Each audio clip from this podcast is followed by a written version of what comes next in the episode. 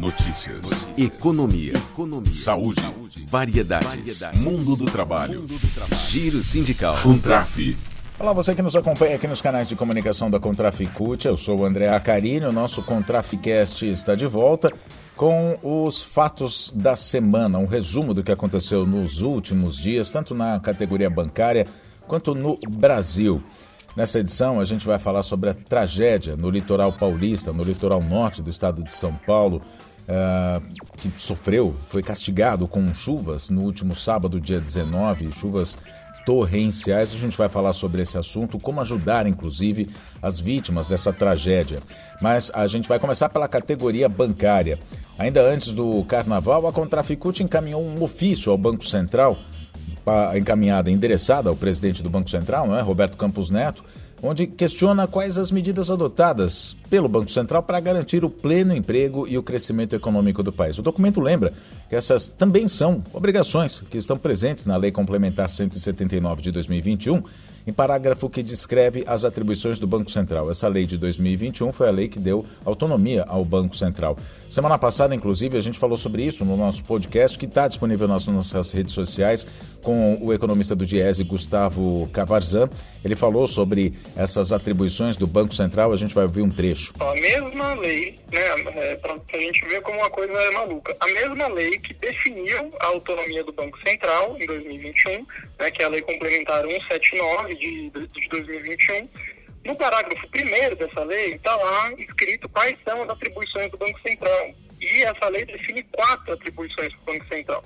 Uma delas é controlar a inflação, né? além de controlar a inflação, é, fiscalizar as entidades e participantes do sistema financeiro nacional, os bancos, etc. Além disso, suavizar flutuações de atividade econômica e perseguir o plano emprego. Uhum. Né? Então, isso está lá na lei como função do Banco Central, porque é óbvio, a política monetária ela não afeta só os preços. A política monetária ela afeta o mundo real, a economia real. Então, se o Banco Central tem, através dos seus instrumentos, capacidade de afetar a economia real, isso também, por óbvio, tem que ser parte dos seus compromissos e das suas metas. Mas isso é uma letra morta na lei, né? A gente não vê isso acontecer de fato né, as atas do Copom, do Banco Central, elas nem, sequer citam esse objetivo. Bom, no ofício, a Contraficute destaca que, além de colaborar para a recessão e desemprego, a manutenção dos juros elevados, o que vem acontecendo, né, os juros estão em 13,75%, sendo mantidos pelo Banco Central do Brasil, é, a manutenção desses juros nesse patamar não foi capaz de, conver, de conter os níveis de inflação dentro das metas estipuladas nos últimos dois anos. Haja vista que o índice de inflação registrado tem sua origem em preços administrados e também em externalidades, tais como o conflito bélico entre Rússia e Ucrânia e nas mudanças climáticas globais, diz trecho do documento enviado ao Banco Central.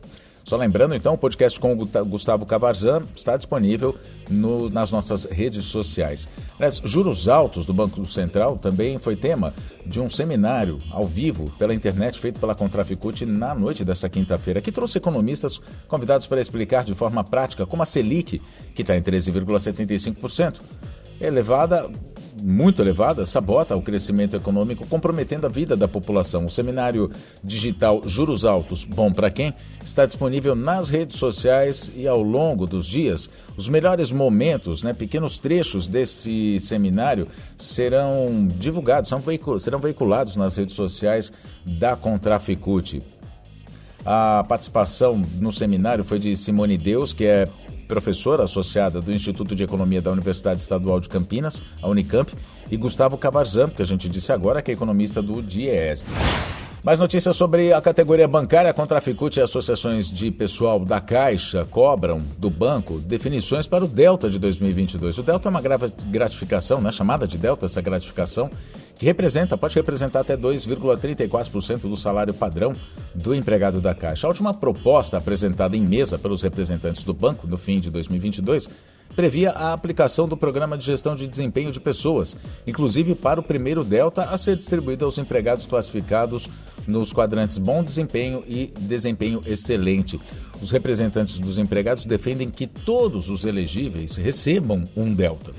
Ainda sobre os bancos, combate ao assédio foi tema colocado pelos trabalhadores na mesa de negociação com os bancos durante a campanha salarial E isso resultou na mais recente convenção coletiva de trabalho. A novidade é que é o seguinte: o Banco do Brasil anunciou um novo código de ética com avanços nos conceitos de assédio moral e assédio sexual. A presidenta do Banco do Brasil, Tarciana Medeiros, informou que a empresa vai ter esse novo código. A previsão é que o documento seja lançado em março, depois de passar pelas aprovações do Conselho Diretor e do Conselho de Administração. E agora a gente então fala sobre a tragédia no litoral norte do estado de São Paulo, a chuva no litoral do estado de São Paulo no dia 19 de fevereiro. A região de São Sebastião, Caraguá e Bertioga, não nessa ordem, né? Começa Bertioga, que é, é, logo do lado do Guarujá. Guarujá também sofreu com as chuvas, mas enfim, Bertioga, depois São Sebastião e Caraguatatuba, indo sentido sul a norte.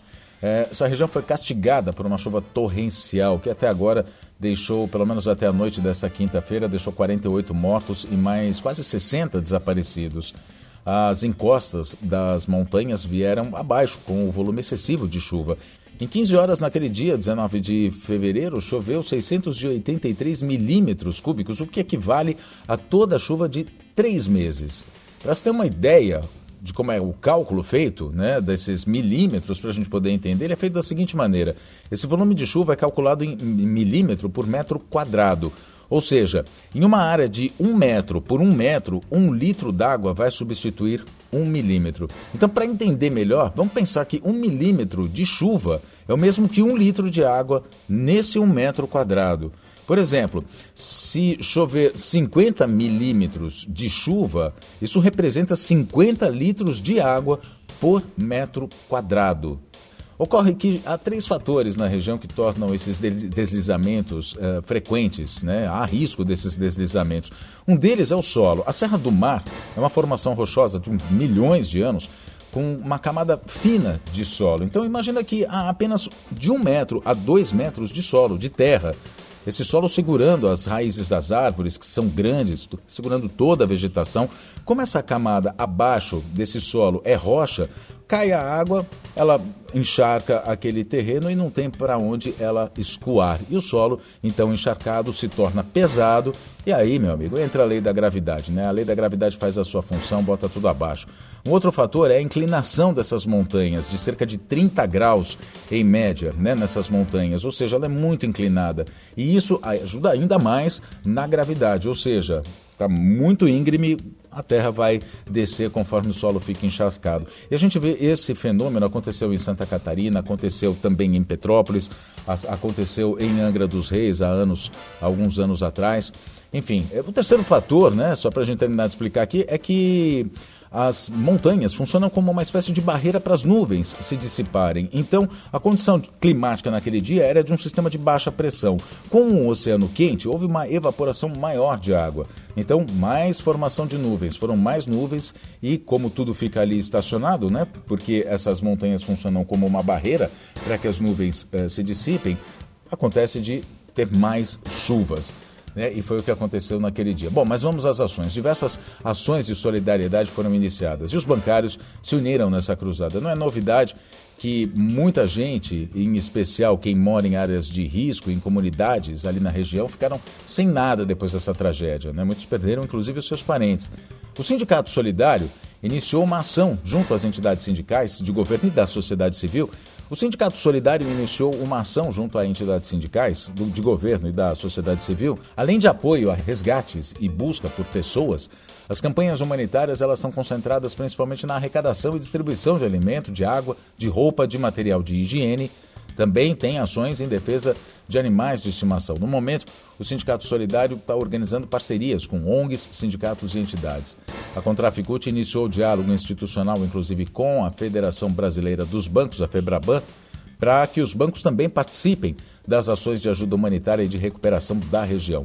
Também estão sendo encaminhadas ações junto a órgãos públicos das esferas municipal e estadual, municipais, na verdade, né? porque são três cidades, da esfera estadual e federal, tanto para iniciativas de solidariedade no momento, como para ações no sentido de se evitar que desastres como esse que aconteceu se repitam. A subsede da CUT de São José dos Campos, que é a subsede mais próxima ali da região, ela está inclusive engajada na campanha, a subsede da CUT, né? Está engajada na campanha de solidariedade, inclusive como posto de doações, em especial de alimentos, de água, de roupa e de material de higiene. Tudo que é arrecadado está sendo transportado para São Sebastião de helicóptero pelo Fundo ah, de Solidariedade da cidade. A CUT em São José dos Campos, para quem quiser ajudar, fica na Avenida São José, 488, no centro da cidade. A localização facilita essa operação. A Contraficut está apoiando também o Instituto Verde Escola, que está em intensa atividade, desenvolvida por voluntários para ajudar desabrigados e feridos. O Instituto Verde Escola tem inclusive unidade, né? tem sede ali na Vila do Sauí, uma das regiões mais atingidas. As doações podem ser feitas pelo Pix Verdescola, é um E só, tá? Verdescola, arroba verdescola.org.br Atenção, Verde Escola, não é Verde Escola, é tudo junto, Verde Escola, ok? Bom, os bancos, vamos lá falar sobre os bancos que também estão uh, participando né, das, das ações de solidariedade. O Santander, eh, no Santander, funcionários e suas famílias estão sendo acompanhados por meio do programa de apoio pessoal especializado que pode ser contatado pela intranet do banco. Para ajudar com recursos financeiros, o Santander criou o Pix que é agência 3832, conta 130.005.355. A campanha, esse número também está no portal da Contraficute para você que é trabalhador do Santander, tá? A campanha também recebe doações de alimentos não perecíveis, água potável, artigos de primeira necessidade, que podem ser entregues nas agências do banco em Caraguatatuba, agência Centro, em Ubatuba, São Sebastião e Guarujá Centro, que estão funcionando como postos de coleta. A Caixa Econômica Federal também anunciou medidas para ajudar a reduzir os danos da tragédia que aconteceu no litoral norte do estado de São Paulo. Ainda durante o feriado, a presidenta da Caixa, Rita Serrano, anunciou pelas redes sociais que a equipe do FGTS da Caixa está mobilizada para auxiliar na habilitação dos municípios de São Paulo atingidos pelas chuvas. Ela também disse que as equipes da Caixa já estão em contato com as prefeituras para agilizar a liberação do saque calamidade do Fundo de Garantia por Tempo de Serviço para os trabalhadores. O nosso Contraficast fica por aqui, torcendo para, claro, a previsão de chuva para esse fim de semana. Para esses dias ela não é animadora, há previsão ainda de chuvas fortes para a região. A gente fica aqui na torcida para que mais nenhuma tragédia aconteça e fica também aqui os, os nossos parabéns a todos os voluntários, né, a todos que tiveram algum tipo de iniciativa para ajudar essas vítimas dessa catástrofe que aconteceu no litoral norte do estado de São Paulo. A gente se fala então na próxima edição. Até lá.